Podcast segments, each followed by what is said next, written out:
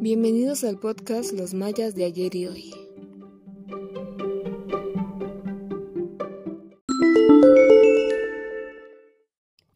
Hola, soy Elia Rosa y el capítulo de hoy se llama La importancia de la interculturalidad. En el capítulo pasado hablamos un poco sobre los mayas antiguos y les mencionaba que es importante conocer nuestra cultura, nuestras raíces y seguirlas poniendo en práctica, pero sobre todo nunca olvidarlas. Y a eso es a lo que vamos hoy. Primeramente, para la UNESCO, la cultura se considera como el conjunto de rasgos distintivos, espirituales, intelectuales y afectivos que caracterizan una sociedad.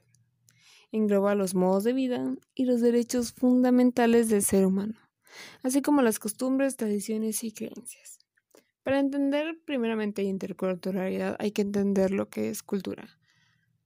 La cultura no, no son cosas materiales, no es solamente el pensamiento, es todo. Es lo que haces día con día, es aquellas tradiciones y costumbres que se te pasaron de generación en generación, obviamente dependiendo del lugar donde vives. En este caso, pues nos referimos a Yucatán. El hecho de tener una vestimenta muy típica como es el hipil, la guayabera, las alpargatas. El hecho de tener una comida tan típica, la más típica, la cochinita pibil, el relleno negro, los papazules que a mí en personal me encanta el hecho de tener música tanto la jarana como la música prehispánica que es muy bonita y que emite sonidos que en esa época tú pensarías cómo cómo es que los crearon pero muy muy espirituales sonidos animales y que al fin y al cabo pues tenían que ver con las rituales con los rituales que hacían y que hoy en día igual se siguen haciendo en los pueblos. Nuestra tradición, nuestra, pues, tradición y costumbre más conocida, que pues es en todo el mundo, pero en, Yucatán es como que de una manera diferente a cómo se celebra en, la, Ciudad de México, que es el Día de los Muertos, que aquí se llama Hanal Pichán, que es la traducción literal es Hanal que es comida, y pichán, que son los pichanes, que son las ánimas. Entonces, comida de ánimas. A mí me encanta, es mi época favorita del año, noviembre, mi época favorita del año. Entonces, pues todo eso es cultura, la manera de pensar, la manera en la cual se desarrollan las personas, tanto con tradiciones, con creencias, todo eso es cultura. Ahora, la pluriculturalidad. Esta se enfoca en la existencia de diversas culturas en un mismo territorio y que pudieran tener interrelaciones. Aquí reconocen al otro en igualdad. Aquí pongámosle algo más local, aquí en Ciudad Cauquel donde habito, eh, hay muchas personas de diferentes partes del país. Estamos los, mm, los yucatecos, obviamente. Hay personas de la Ciudad de México, personas de Chiapas, personas de Tabasco, personas de Veracruz.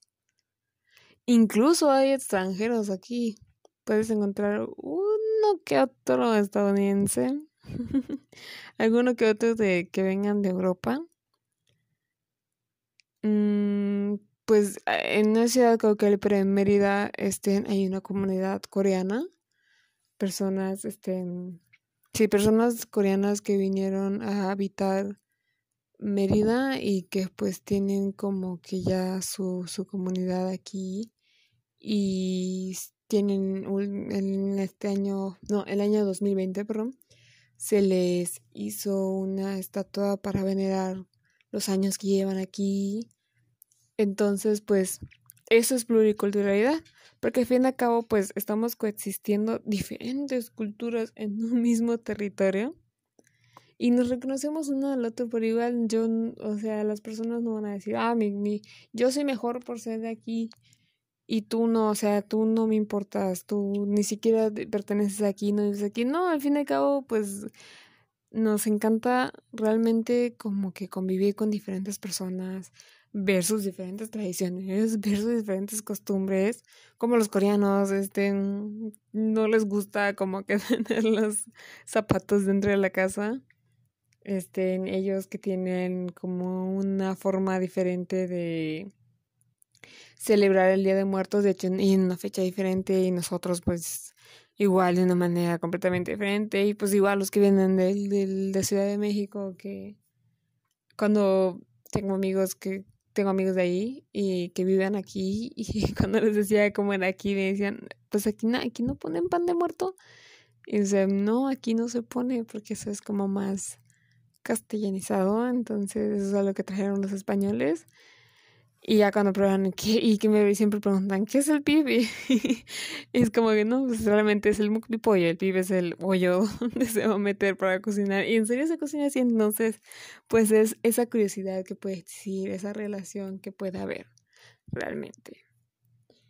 Ahora la multiculturalidad es una cosa diferente. Por este lado, pues solo es descriptivo. Solamente se refiere a la existencia de varias culturas en un mismo espacio ya sea local, nacional, internacional, pero no contempla realmente que existan relaciones entre ellas. Aquí es como que, ok, está tu cultura y está mi cultura, pero no nos vamos a relacionar o no nos interesa. O sea, solamente sabemos que, que estamos coexistiendo. No, no coexistiendo, más bien existiendo en un mismo territorio existiendo en un mismo espacio, pero pues no tenemos que convivir. O sea, sé que estás ahí y tú sabes que yo estoy aquí. Entonces, pues es realmente eso. Entonces, ¿qué es la interculturalidad? Busca eliminar la subordinación de personas, sus conocimientos y sus saberes entre culturas, transformar la relación entre las mismas para que no existe, exista perdón, una superior o una inferior. Pues realmente que no, que puedan coexistir entre ellas sin decir, no, es que mi cultura es mejor que la tuya. Y pues que uno se siente inferior, pues no, o sea, es diferente, es un poquito, digamos, pongámosle por una palabra más elegante, pues la mía, pues no, no es tan así.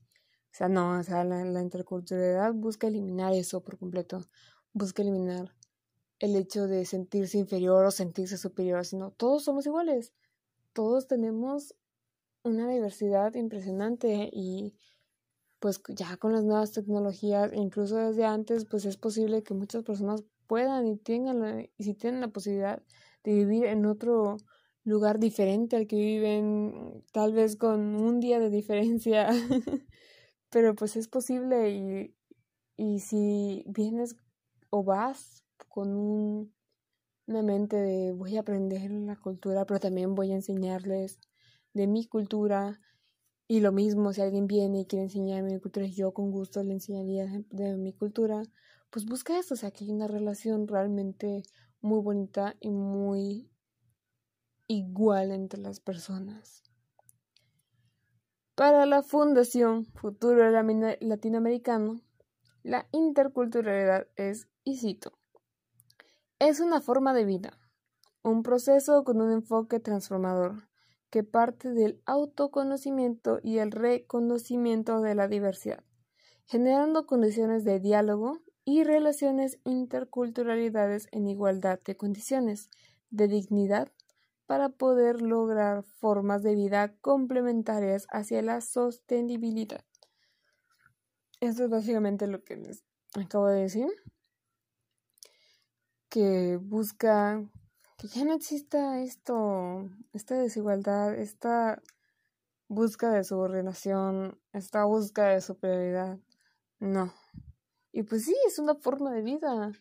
Es una forma de vida porque al final de cuentas, los humanos, un ser humano es diferente a otro ser humano.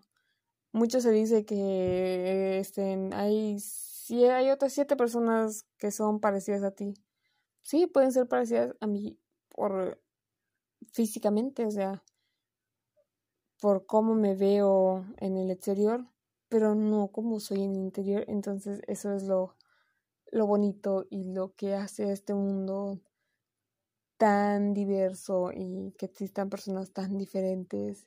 Y pues lo mismo sucede con las culturas. Hay culturas tan diferentes entre sí. No solamente de país en país, sino de, de estado en estado, en un mismo país, en un mismo continente, pues en todo el mundo. Por lo tenemos la cultura nórdica que es muy muy ruda, por así ponerlo. Sin embargo, pues se ha, se ha comprobado y se ha, de acuerdo a muchos estudios, que eran los más limpios.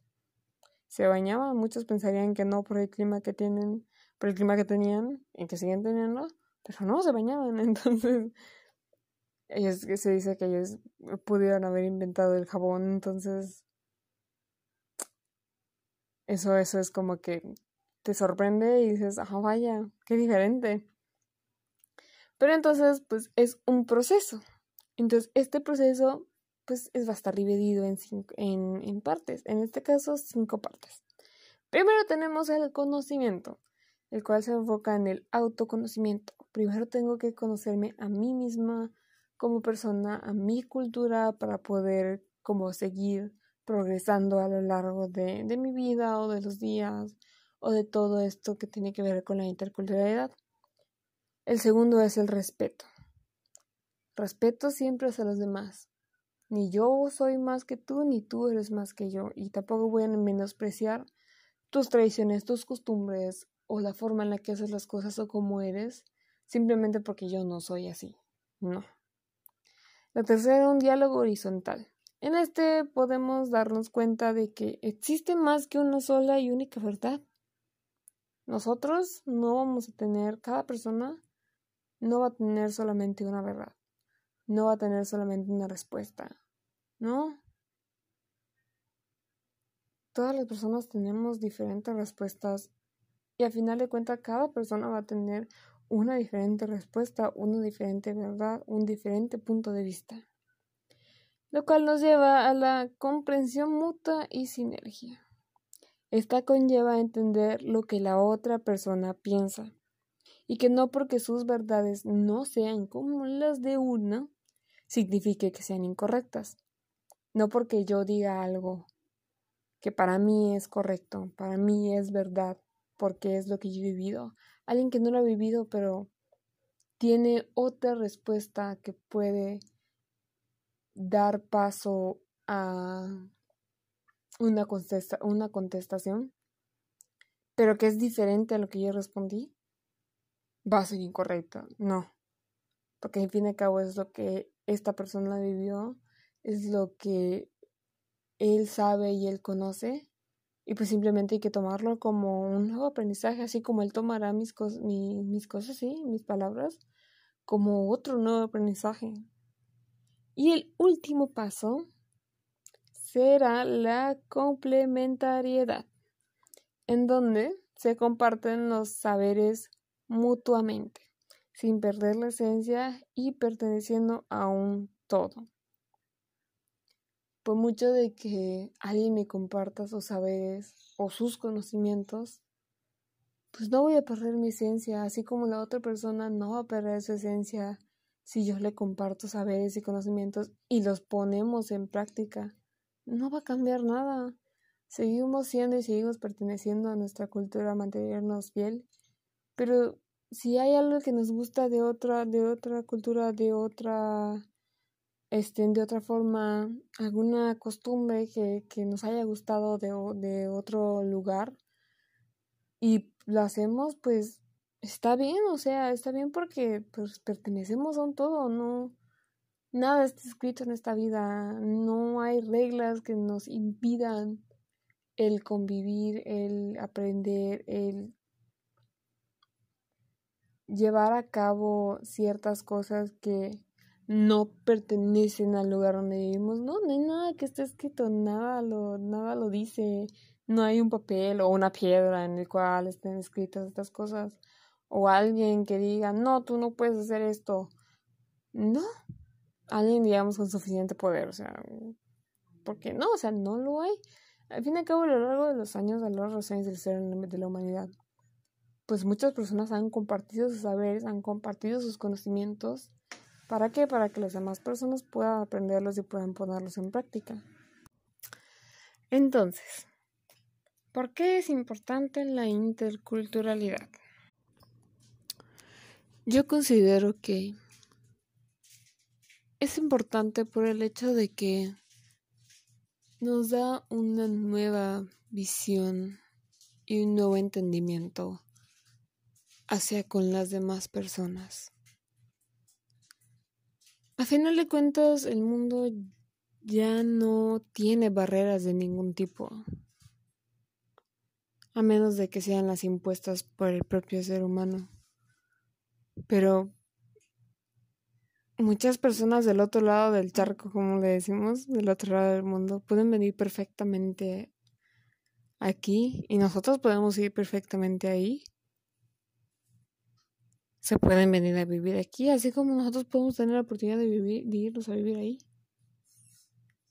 Entonces, ¿por qué cerrarnos al hecho de que solamente mis tradiciones y mis costumbres valen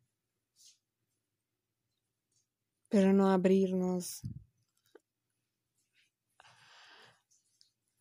a lo mismo que mi la cultura de los demás o del lugar donde vaya a visitar o habitar también es válida pero sin perder la esencia de uno porque muchas personas llegan a perder su esencia llegan a perder lo que los hace ser parte del lugar donde nacieron. Entonces la interculturalidad ayuda y es muy importante para ese punto de aceptar mi cultura, aceptar otras culturas, pero sin perder mi esencia, sin perder la esencia de uno mismo, la identidad de uno mismo y poder compartir conocimiento, compartir saberes con todas las personas que lo quieran y lo deseen. Y también aprender. A fin de cuentas nos la pasamos toda la vida aprendiendo cosas nuevas día con día. Y podemos descubrir que hay cosas que nos gustan más que otras. Pero eso no va a cambiar el hecho de quién, quiénes somos como personas no va a cambiar la esencia de uno. La interculturalidad, porque es importante por esa misma razón, porque nos permite coexistir a diferentes culturas, no solamente en un mismo territorio, sino de manera global, mundial. Nos permite tener relaciones con otras personas, nos permite abrir nuestra mente y generarnos más saberes. Entonces la interculturalidad, por eso es importante y es muy importante llevarla a cabo día con día. Eso sería todo por el capítulo de hoy. Nos vemos.